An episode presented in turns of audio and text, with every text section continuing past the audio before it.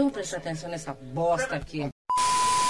Glória a Deus. Glória a Deus. Jovem, não me venha falar em Gabigol se você não viu jogar Valdir Bigode. Começa agora o quarto episódio de. Futeversivo!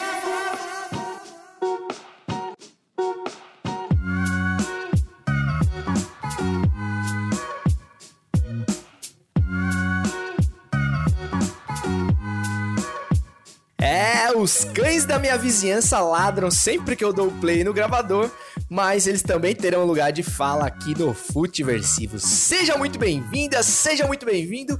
Eu sou César Cartoon e esse é o Futeversivo que chega ao seu quarto episódio com muita alegria e a sagacidade de sempre, fazendo de tudo para ser reconhecido como, quem sabe, uma das hienas num próximo vídeo no Twitter do Bolsonaro que ele apagou, mas que nós temos print, certo? Aliás, o logo do Futiversivo, que poderia constar ali grafado numa das hienas, infelizmente não está, para minha decepção, recebeu aí novos contornos essa semana e eu devo isso graças à melhor designer que eu conheço, fotógrafa e dona do meu coração, arroba BetinaMS. Muito obrigado, minha linda, pelos retoques realistas na identidade visual do Futiversivo. Eu espero que vocês tenham gostado, beleza? Sobre o conteúdo do podcast propriamente dito de hoje, eu sinto decepcionar o ouvinte que pretendia consumir um conteúdo mais voltado tão somente ao esporte bretão, mas os acontecimentos fora das quatro linhas me obrigam a dividir o espaço aqui com a vida louca da política desse país e da família surreal brasileira que reside na casa 58, não é mesmo? Então teremos é, lugar aí para o clássico do meio de semana entre Palmeiras e São Paulo. Vamos falar de Corinthians, da possível queda do Caíli, Corinthians das Minas e vários outros assuntos dentro do futebol, mas também vamos ter que dar uns 20 centavos de opinião nos outros temas aí que realmente chamaram a atenção nessa semana. Lembrando que você pode e deve entrar em contato com o futeversivo.gmail.com para dilemas existenciais mais complexos ou textos mais longos, feedbacks, críticas, enfim. Aliás, falando em crítica, fui duramente criticado é, essa semana e publicarei um áudio de um ouvinte desse podcast no final dessa edição. E você encontra o Futeversivo, claro, no Spotify, Deezer, com todo o delay que só a Tim pode te proporcionar, no SoundCloud e agora também no iTunes, mano. Tá tirando? Chegamos finalmente ao universo Apple, ou seja, agora a esquerda caviar de iPhone também poderá consumir esse conteúdo enquanto beberica vinhos caros direto de um chalé aconchegante nos Alpes suíços, calçando um belo sapatênis e um suéter da Lacoste. E falando em bebericar, vamos direto pro quadro desse programa que torna a sobrevivência na Brasileia dos novos tempos viável.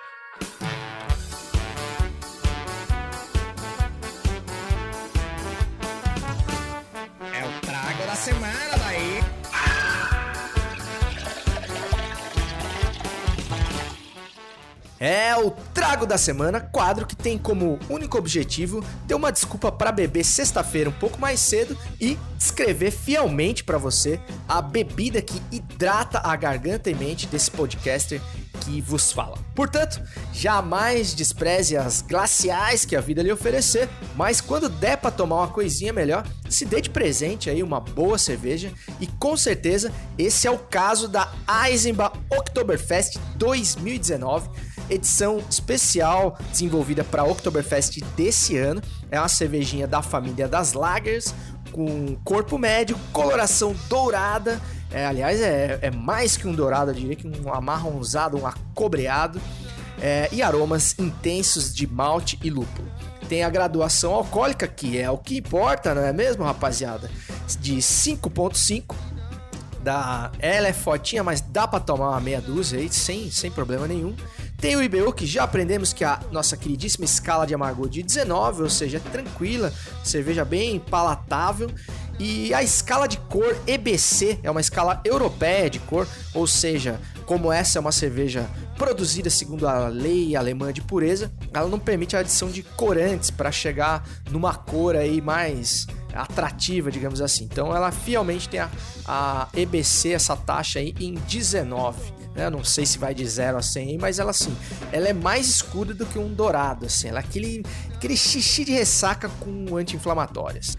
Tem um rótulo lindo, cara, um rótulo no estilo da camisa da Alemanha da, da Copa de, de 94, lembra? Aquela que tinha uns losangos. Inclusive, postei no arroba César Cartoon no Instagram um story com esse rótulo muito bonito da, da cerveja na edição desse ano. É, preço R$ 5,99 talquês por uma long neck de 355 ml, está muito bem pago. Né? É uma cerveja muito boa por um valor aí bem acessível, né?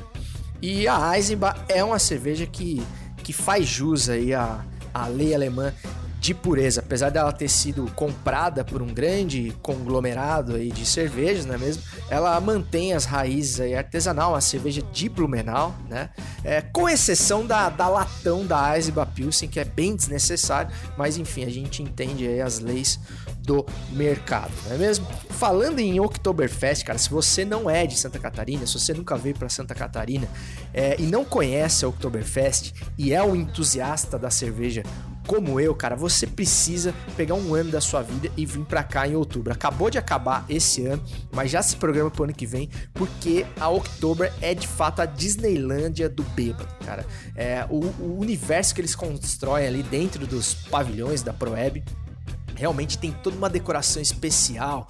É, é, é, feito com muito capricho, com muito cuidado. É uma festa muito tradicional que tem desde 84. Então é, a cidade de Blumenau fica toda em função dessa festa. É tipo ir pro carnaval de Recife, cara, literalmente. É um carnaval de alemão. As ruas todas enfeitadas, a população toda da cidade é, fica vivendo o espírito dessa festa e você é sempre muito bem recebido lá em Blumenau. É, então, sobretudo se você for solteiro, cara, o único, o único perigo que você tem de vir para o Oktoberfest é não querer voltar mais. Então, faço aqui essa ressalva. E a festa é muito legal, como um todo. As pessoas vão todas fantasiadas, as meninas com aquelas roupas de alemã maravilhosas, os caras também, enfim, é muito legal. E se você entrar nesse clima, você vai fazer uma bela viagem turística, beleza? Já se programa pro ano que vem. Ou então, cara, se você for mais tiozeira, não gostar muito assim da bagunça, você tem uma segunda chance que é o, a, o Festival da Cerveja, que é no começo do ano, ali no verão. Então é uma coisa mais tranquila e tal, comida de boteco e várias e várias cervejarias. É uma coisa mais para degustador mesmo e tem aquela mesma vibe de Blumenau e é realizado no mesmo local ali no, nos pavilhões da Proeb. Feita essa dica e dado a dica do trago da semana, cerveja muito boa, gostei mais dessa versão da Oktoberfest da Eisenbahn ou Easyban, se você for de Recife, né, que eu acabei de falar gostei mais do que a do ano passado, que era um pouco mais, mais leve, né? Do ano passado, achei que eles ousaram mais nesse, nesse ano, nessa versão. Então fica a dica aí para você experimentar. Feito aí então o trago dessa semana, espero que você possa ser feliz ao lado da sua Eisenbahn Oktoberfest 2019 e não cometa nenhuma imprudência quando você for depois de beber, como dizer que o Real Madrid não ganharia nem a Série B do Brasileirão. Não é mesmo, Carlos Alberto? E falando em Brasileirão, vamos logo então aos acontecimentos do esporte que mais cresce no Brasil depois da sinuca.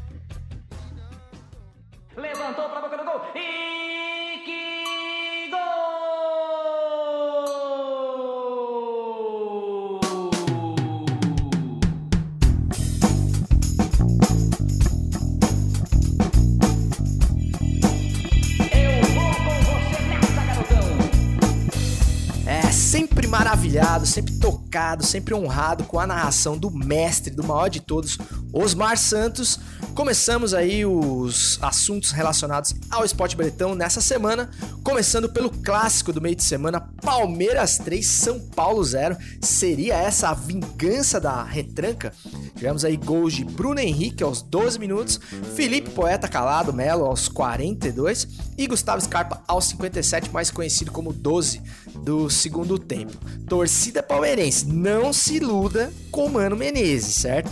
O Mano Menezes, como todo bom resultadista, ele sabe muito bem lidar quando o resultado, o jogo tá a seu favor, né? Como o Palmeiras encontrou o primeiro gol ali com o Bruno Henrique, que teve a sua esposa agredida por um imbecil, um cretino na saída da da Arena da Baixada no jogo passado contra o Atlético Paranaense toma um chupa do Bruno Henrique, que fez o primeiro gol do Palmeiras, provando seu valor mais uma vez. Então o jogo já, já se desenhou muito pro Palmeiras desde o início do jogo. Então quer dizer, é, o Mano nessas situações realmente ele sabe lidar muito bem, ele, ele não comete erros bobos, ele sabe controlar o jogo quando as coisas vão bem. As minhas críticas sempre pertinentes em relação ao Mano Menezes são justamente, e com conhecimento de causa, porque ele já treinou meu time, é quando a coisa sai do controle, quando ele é surpreendido, ele não tem muitas alternativas, ele jamais tira um coelho da cartola para reverter uma situação adversa. Ele vai jogar sempre do mesmo jeito,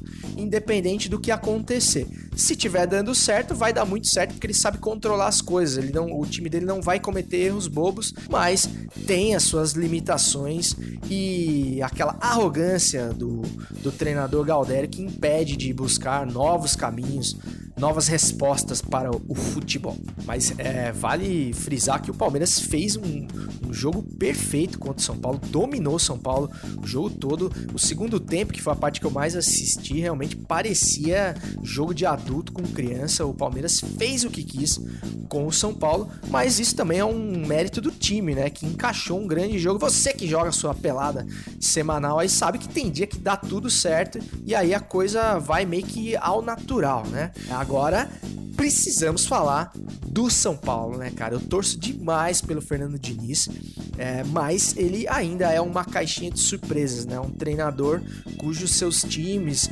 oscilam demais. E tem o fator Daniel Alves, cara, que é um, vem sendo um problema pro Diniz, jogando na lateral e jogando no meio, né? Quando ele tava de lateral no primeiro tempo, as principais jogadas do Palmeiras foram em cima dele, ou seja, o Danny Boy não tem mais a vitalidade de outrora, então realmente isso fica claro numa sequência de jogos grandes. E quando ele vai para o meio, realmente o marketing, todo o marketing que quis transformar o Daniel Alves num camisa 10 ele chega até a linha do de a linha lateral do campo. A partir dessa linha, cara, o marketing não entra. Se você nunca foi camisa 10, meu filho, você jamais será, cara, porque o camisa 10 não se inventa, o camisa 10 nasce, cara. A camisa 10 é um manto mais sagrado do que todos os outros e que só pode vesti-la quem tem o dom de fazer isso, quem tem o dom de enxergar o jogo, de armar o time, de enxergar coisas que os meros mortais corredores, que o Daniel Alves sempre foi, são incapazes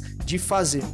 E o Daniel Alves, ele teve um acerto na sua carreira, ele teve vários, aliás, ele é um hiper campeão, eu não tô tirando aqui o mérito dele, mas foi saber até então o seu lugar no futebol, em que prateleira que o seu futebol se encaixava, e ele soube sempre muito bem jogando é, no mais alto nível europeu, que ele era um coadjuvante, um grande coadjuvante, um coadjuvante de luxo, um cara que sempre colaborou demais para os times que jogou.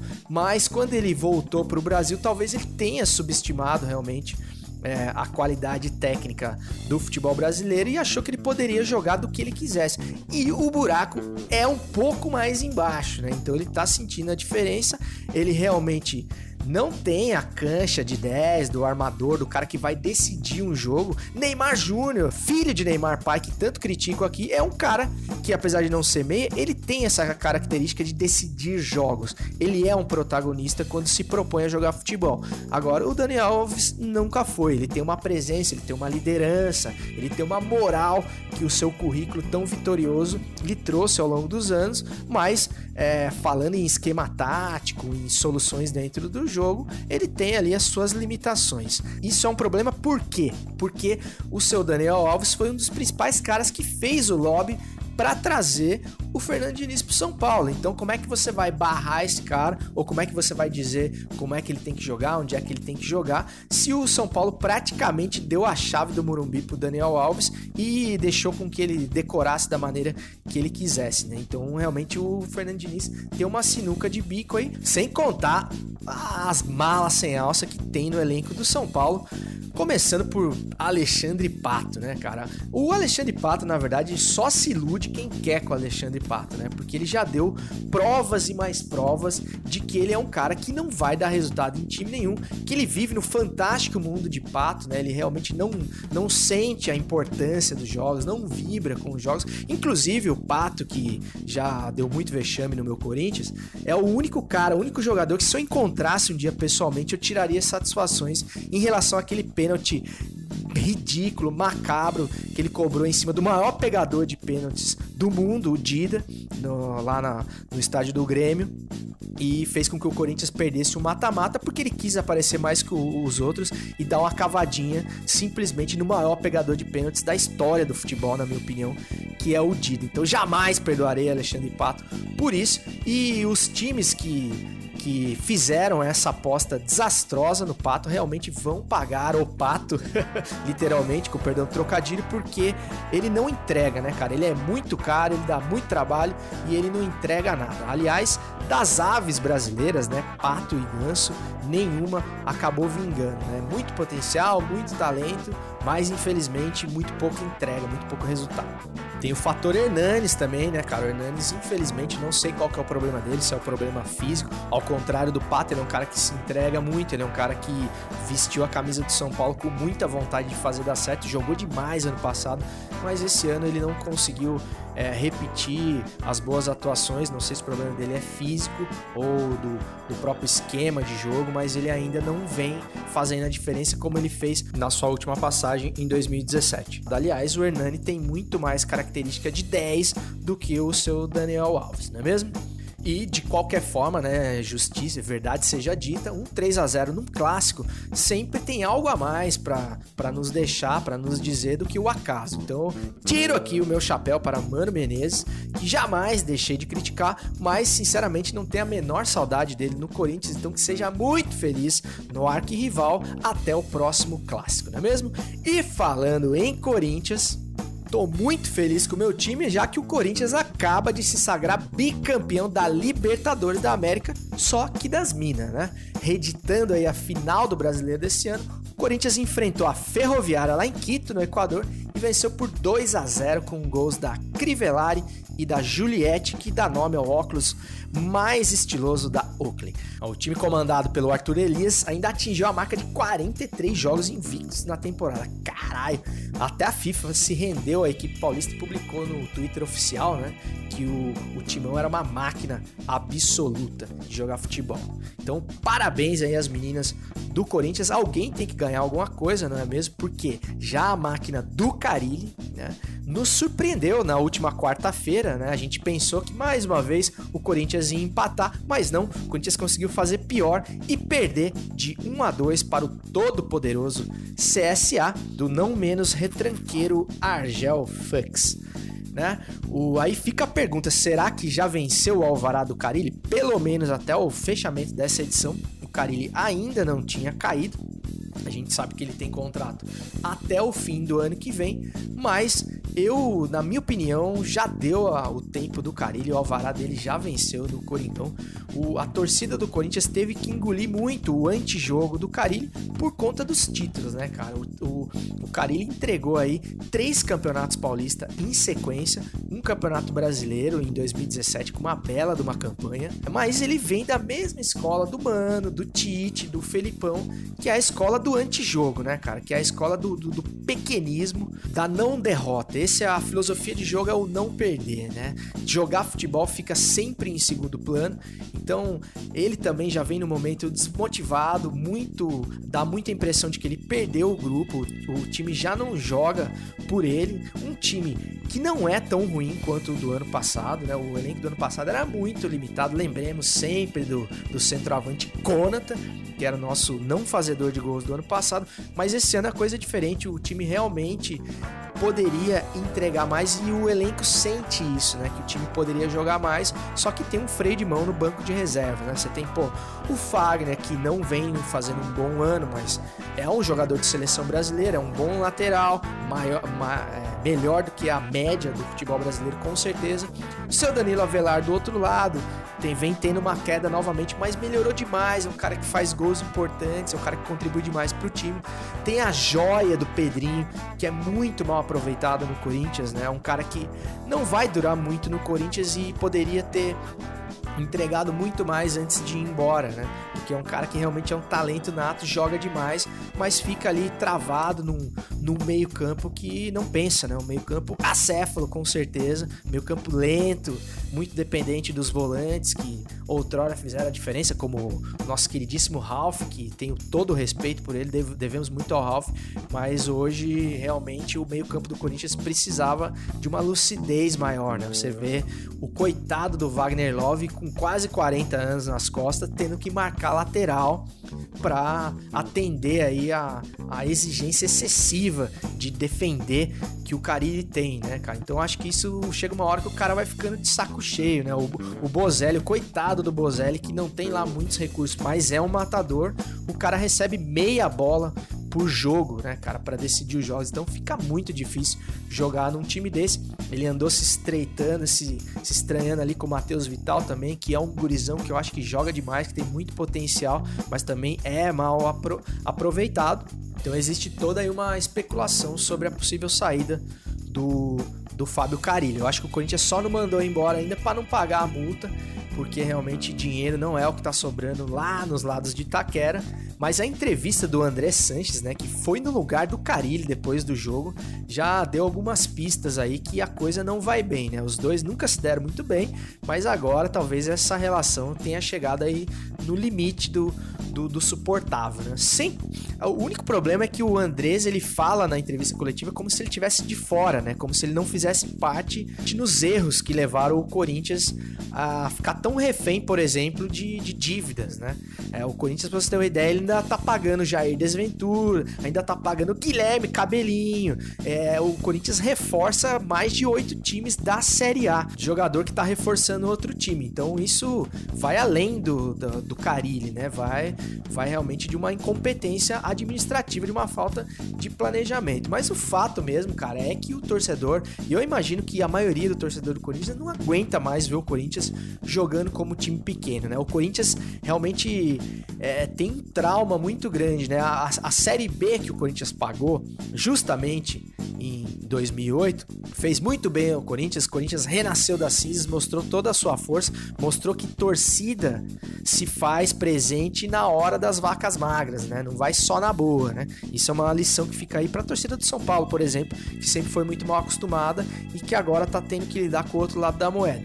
Então, o Corinthians ressurgiu, mas o trauma da Série B é muito grande, ou seja, aquele antijogo trazido pelo Mano Menezes, que era extremamente pífio e resultadista, como diria Mauro César Pereira, o comentarista mais comentado do Brasil, ele foi muito útil naquele momento onde não se podia errar. O Corinthians precisava subir rapidamente, se reerguer e juntar forças para voltar a seu time bem colocado no, no lugar que, que o Corinthians deve sempre estar. Mas depois de um certo tempo, o Corinthians ficou refém desse, desse esquema de jogo e não conseguiu sair mais, mesmo com o Tite, cara, mesmo na campanha hiper vitoriosa do Tite, Libertadores invicta, Mundial, mas realmente foi uma sucessão de 1 a 0, 1 a 1, 2 a 1 no máximo na gestão Tite, que quem é corintiano sabe, né? E eu me sinto muito bem, muito confortável para para criticar esse time que amo tanto, porque é o negócio é igual filho de drogado, né? A mãe pode falar mal, se o vizinho falar dá treta, mas a mãe tem todo o direito de falar. Então me sinto nessa, nessa posição para falar do Corinthians e realmente gostaria de ver o Corinthians jogando um futebol minimamente mais criativo, além de, de esperar os resultados. Quando o juiz apita, durante os 90 minutos eu dou todo o meu apoio, jamais irei embora antes da hora, desligarei a TV ou sairei do estádio antes do jogo acabar, mas nada impede da gente repensar a filosofia de trabalho do time entre um jogo e outro, certo? Então eu torço muito aí para que haja um plot twist nessa história e que o São Paulo, quem sabe, demita prematuramente o Fernando Diniz e o Corinthians tenha a coragem de contratar um técnico tão louco quanto a sua fiel torcida. Feito então os apontamentos necessários acerca da magra rodada de meio de semana do futebol brasileiro, mas agora é chegada a hora de celebrar o 7 a 1 moral que vive em cada um de nós.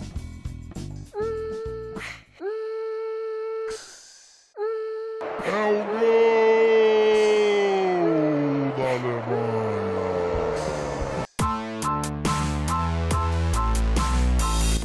É, mais um gol da Alemanha e eu convoco agora o repórter GPS para me dizer qual foi a naba dessa semana. Eduardo Bolsonaro diz que se a esquerda radicalizar, resposta pode ser um novo AI-5.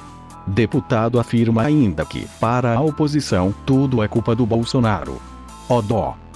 Pois então, em declaração à jornalista Leda Nagli, nesta quinta, o deputado sugeriu a criação de um novo AI-5, ato institucional número 5, caso as esquerdas brasileiras, abre aspas, se radicalizem, fecha aspas.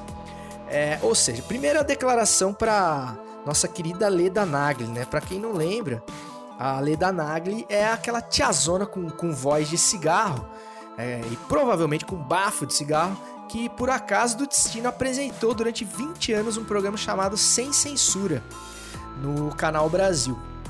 Aliás, a Leda Nagli foi uma grande decepção da história recente, né? Eu não, não conhecia esse esse ímpeto reaça bolsominion dela, né? Sempre achei o Sem Censura um programa muito legal.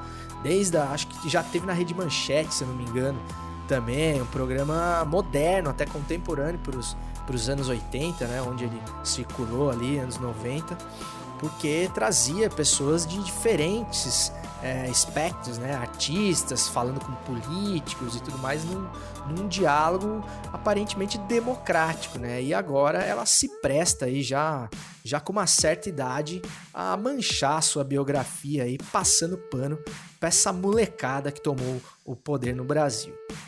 Bom, depois dessa declaração lamentável do 02, ele até chegou a se retratar. A hora que ele viu o tamanho da repercussão, ele chegou a se retratar no Brasil Urgente, né? Programa acima de qualquer suspeita de, de gosto.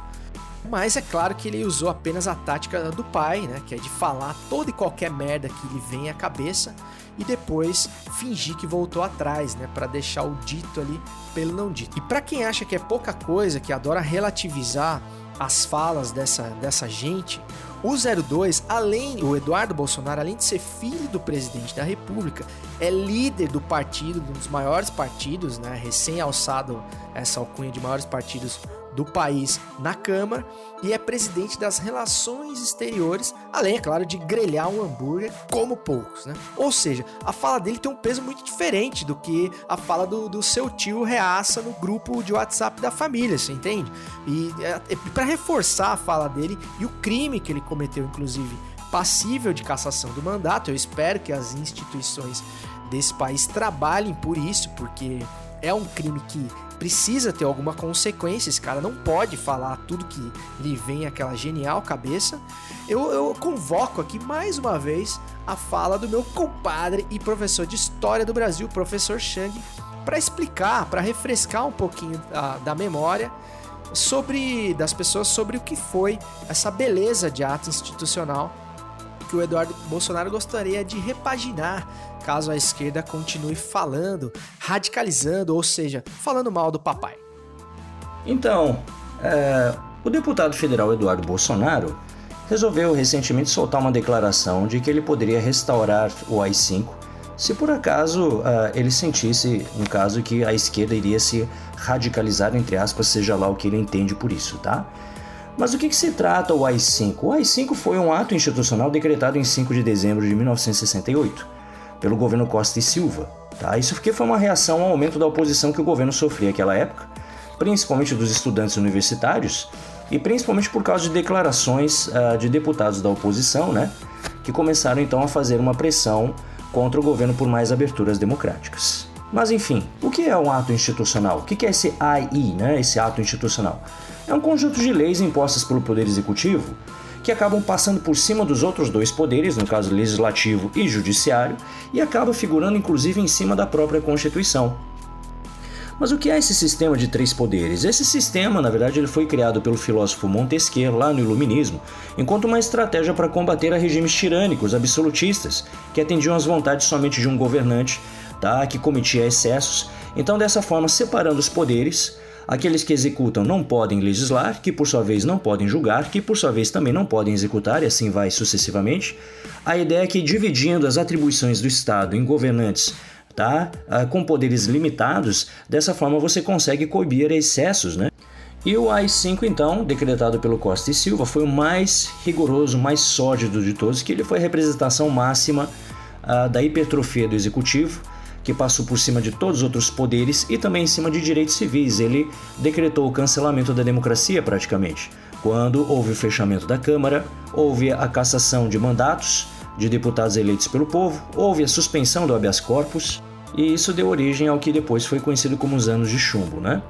Agora a parte mais curiosa é ver um deputado federal eleito pelo voto popular exercendo mandato legislativo que, para tentar defender o seu pai, que é um presidente eleito democraticamente, resolve sugestionar o cancelamento da democracia através de um novo AI-5. É como se eu fizesse uma analogia simples, assim, é como se um médico nomeado pelo povo para salvar vidas, de repente começasse a querer espancar os seus pacientes. Ou seja, isso é contraditório até ah, em relação à própria questão dos direitos civis até daqueles que votaram em Eduardo Bolsonaro. Isso revela um completo desconhecimento que ele tem em relação ao que são os valores constitucionais, o que é a sociedade democrática ocidental, e também revela também o desconhecimento em relação a qual é a função dele enquanto legislador, né? Bom, primeiramente agradecendo demais a generosidade do professor Chang, que já é praticamente colunista aqui do Futiversivo, que deu aí uma, uma, uma breve aula sobre o que foi o AI-5 para refrescar a memória e principalmente do, dos saudosistas a esse período. Aliás, existe saudosista que não viveu esse período e que tem saudade do, do que a gente ainda nem viveu, a exemplo de Neymar Júnior e sua bela Nádia, não é mesmo?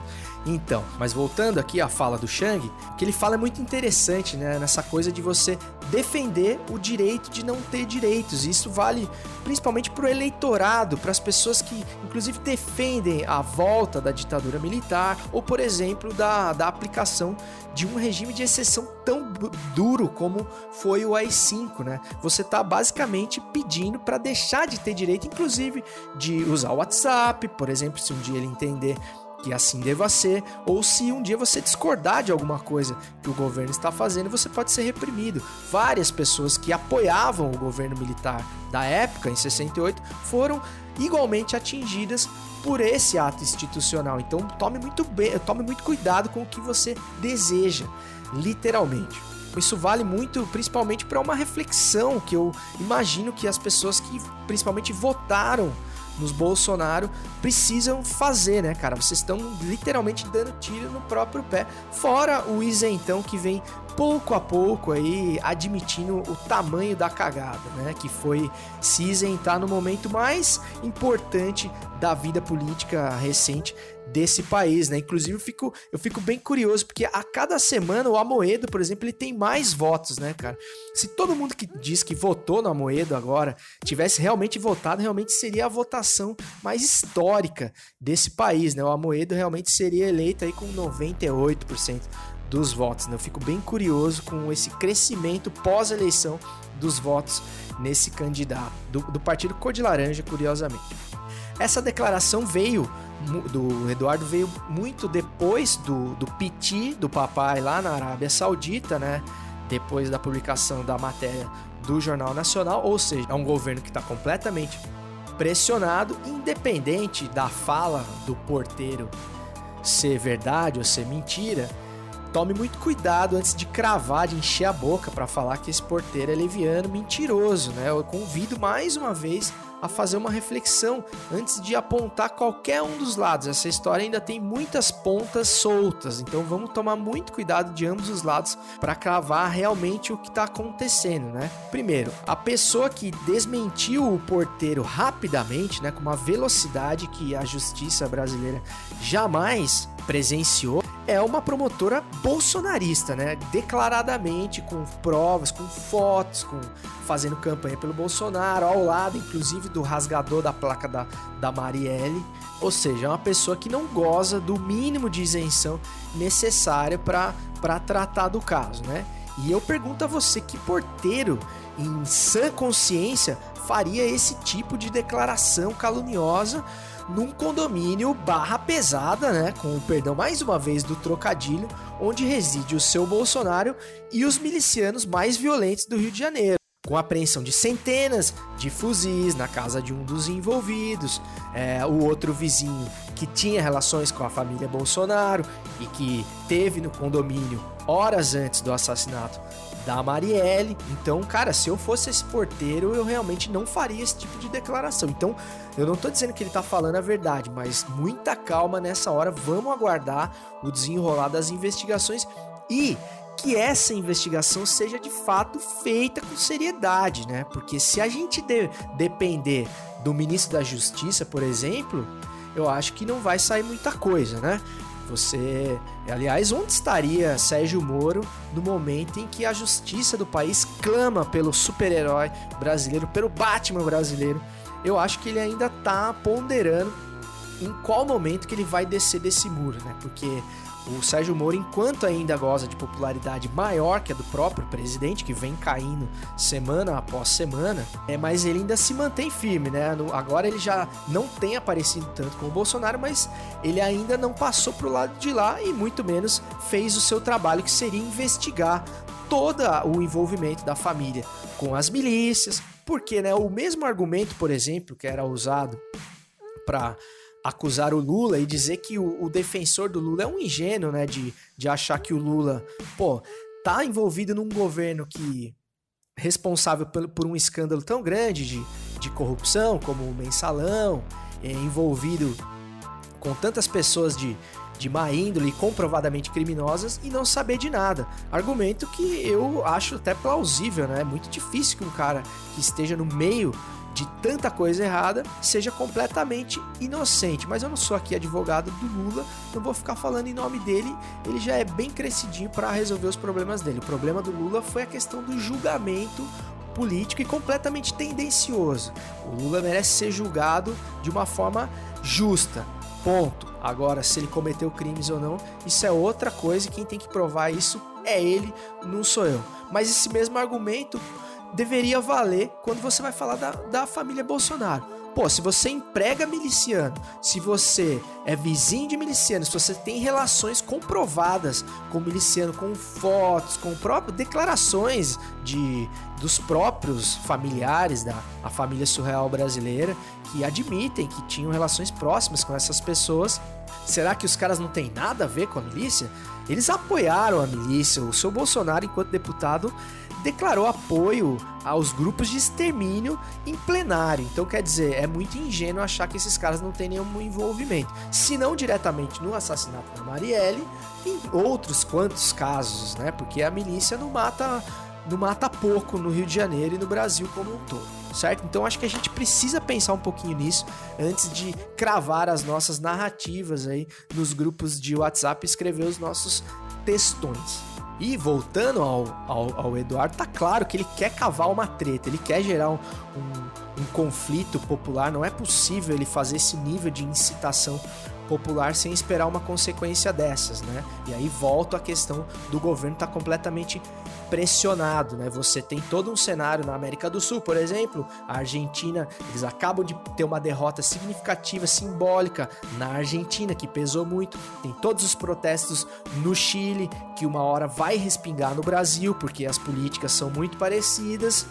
E esses caras, quando pressionados, até por ter um intelecto muito limitado, a tendência é os caras irem para força bruta, para bravata, para tentar sempre ganhar no grito. Outra coisa também a, em relação às manchas de óleo no Nordeste, que é um problema que ainda segue sem solução, a pressa inicial do governo foi de cravar que a culpa era da Venezuela, também uma, uma narrativa completamente equivocada, completamente precipitada, antes de querer resolver o problema, que era o principal, estancar a sangria, de ver as pessoas tirando literalmente no braço as manchas de óleo das praias, correndo risco de contaminação. A gente falou disso aqui na semana passada.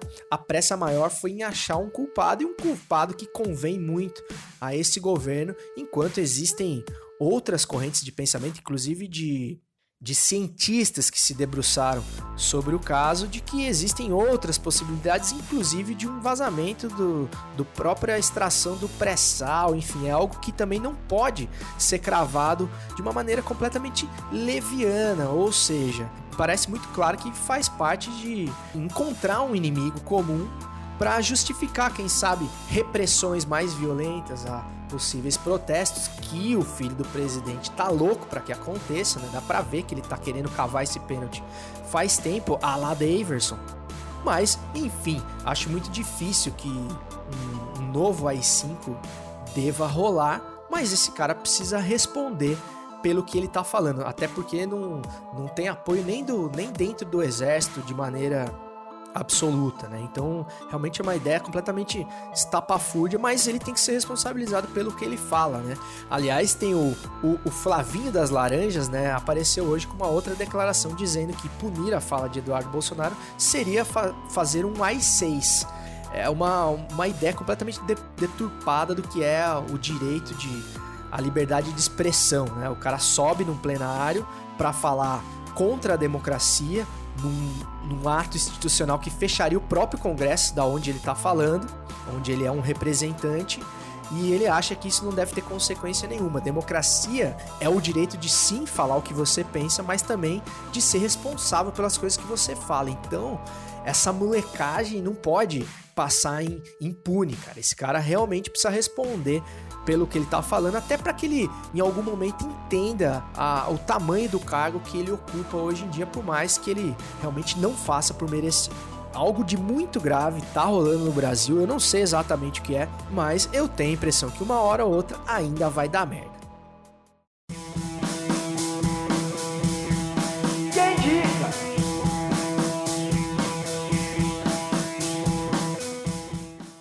Chegando mais um Quem Indica, quadro que tem a pachorra de dizer o que, que você vai assistir, o que, que você vai ler, o que, que você vai ouvir no seu final de semana ou quando você bem entender. Ou seja, a gente vai dar uma dica aqui de série, de filme, de podcast, de canal de YouTube, para quem sabe você conhecer um conteúdo novo ou a gente falar sobre um conteúdo que você já conhece. E é com muita alegria que eu anuncio aqui o primeiro patrocinador desse programa. Se trata do meu grande brother Alex Lima, o craque Alex, que num ato de pura generosidade me cedeu essa semana a mágica senha da HBO Go e finalmente pude ter acesso a conteúdos, séries, documentários maravilhosos que até então só me deixava com água na boca e aos quais eu não tinha acesso. Então agradeço demais ao craque Alex, craque fora e dentro dos gramados, por esse aporte cultural ao, ao meu projeto no, do Futiversivo. E vou usar aqui uma dica que ele me deu e que eu comecei a assistir essa semana, uma série maravilhosa que chama The Newsroom. É uma série já de 2012, teve três temporadas, tá? Terminou, foi de 2012 a 2014. Mas caso você ainda não tenha visto, eu acho uma série assim muito pertinente para esse momento, inclusive, né? A gente acabou de ter uma semana onde uma matéria veiculada no Jornal Nacional causou um verdadeiro estardalhaço na República, né? Então essa série ela conta é, os bastidores de um, de um telejornal e dos seus participantes, né? Do âncora, que é o personagem principal da série, o Jeff Daniels, que inclusive é o Lloyd do, do Deb Lloyd, grande ator, tá impagável né? nessa série, ele faz um papel mais sério, mais denso. Ele é o âncora ali, responsável pelo canal. Um cara super carismático, inteligentíssimo. E a série mostra ali os bastidores dessa TV a cabo fictícia. Mas os episódios são baseados em notícias atuais daquela época. Tem toda a rotina da equipe, mas aí tem os, os dilemas empresariais, comerciais e relacionamentos, relacionamentos pessoais. Né? Por exemplo, ele acaba tendo contratada muito a contragosto a sua ex-mulher ou ex-namorada como diretora do programa, né? Como produtora responsável ali pelo conteúdo. E aí você consegue entender um pouco dos bastidores para quem não é desse mundo do jornalismo, do jornal, da, da TV, é, como é que existem formas diferentes de você contar uma mesma história, de você dar uma notícia, né? Mesmo que você diga a verdade, você pode levar essa notícia a caminhos que vão induzir o seu interlocutor a tirar determinadas conclusões, né? Por exemplo, no caso aí da, da matéria do Jornal Nacional, por mais que o nosso querido William Bonner, que minha mãe dizia que era um pão, né, com seu cabelo grisalho impecável, é, ele deixou muito claro na matéria que o Bolsonaro tinha feito registro em Brasília no dia em que o porteiro disse que tinha falado com ele pelo interfone, mas realmente o peso de uma divulgação dessa num jornal do tamanho do Jornal Nacional leva as pessoas a, a cogitarem N possibilidades para o desfecho daquela, daquela notícia. Então, mas é claro, é um fato e o fato precisava ser relatado e a notícia é igual. E quem tem medo dos fatos são as pessoas que, que dão piti quando um fato é relatado. O Bolsonaro não tinha nenhum motivo para ter aquele nível de chilique que ele teve. Ele poderia contestar a matéria se ele realmente confia na, na verdade, ele pode simplesmente dar uma declaração tranquila, singela, dizendo que tá com a verdade do lado dele, que tem capacidade de provar o contrário e segue o jogo. Mas o que aconteceu não foi isso.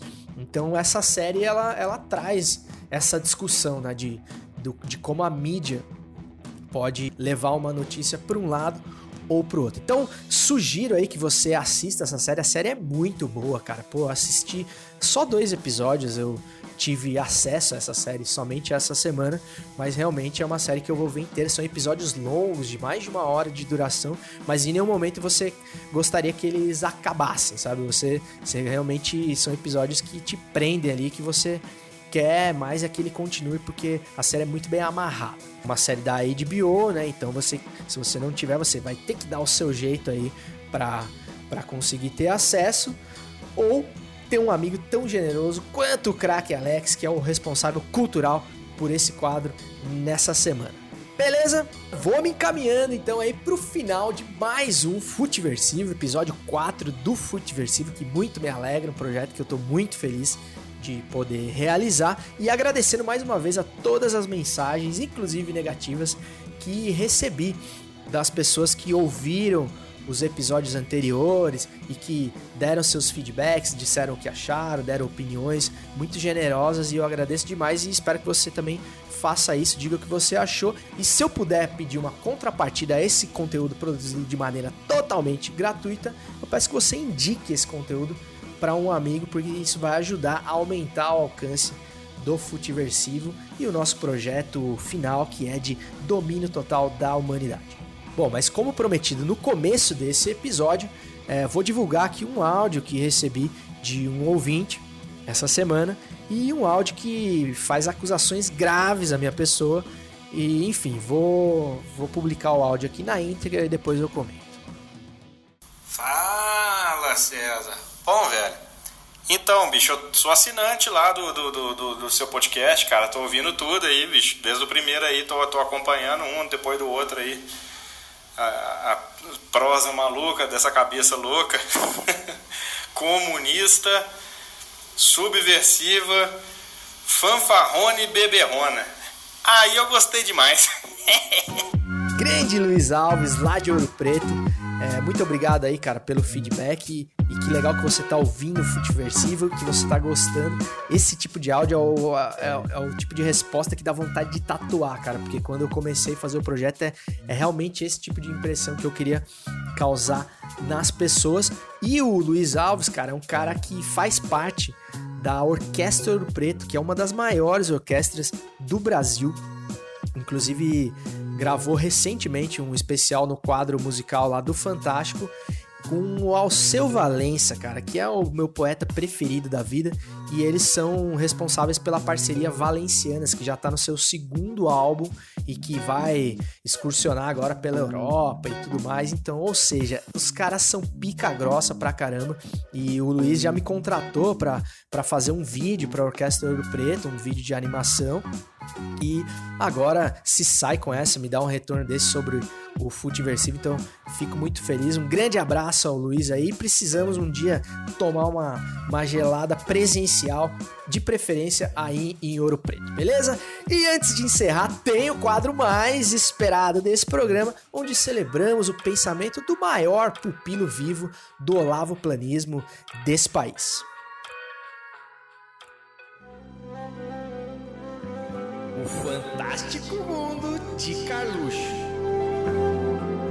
Quem conhece os segredos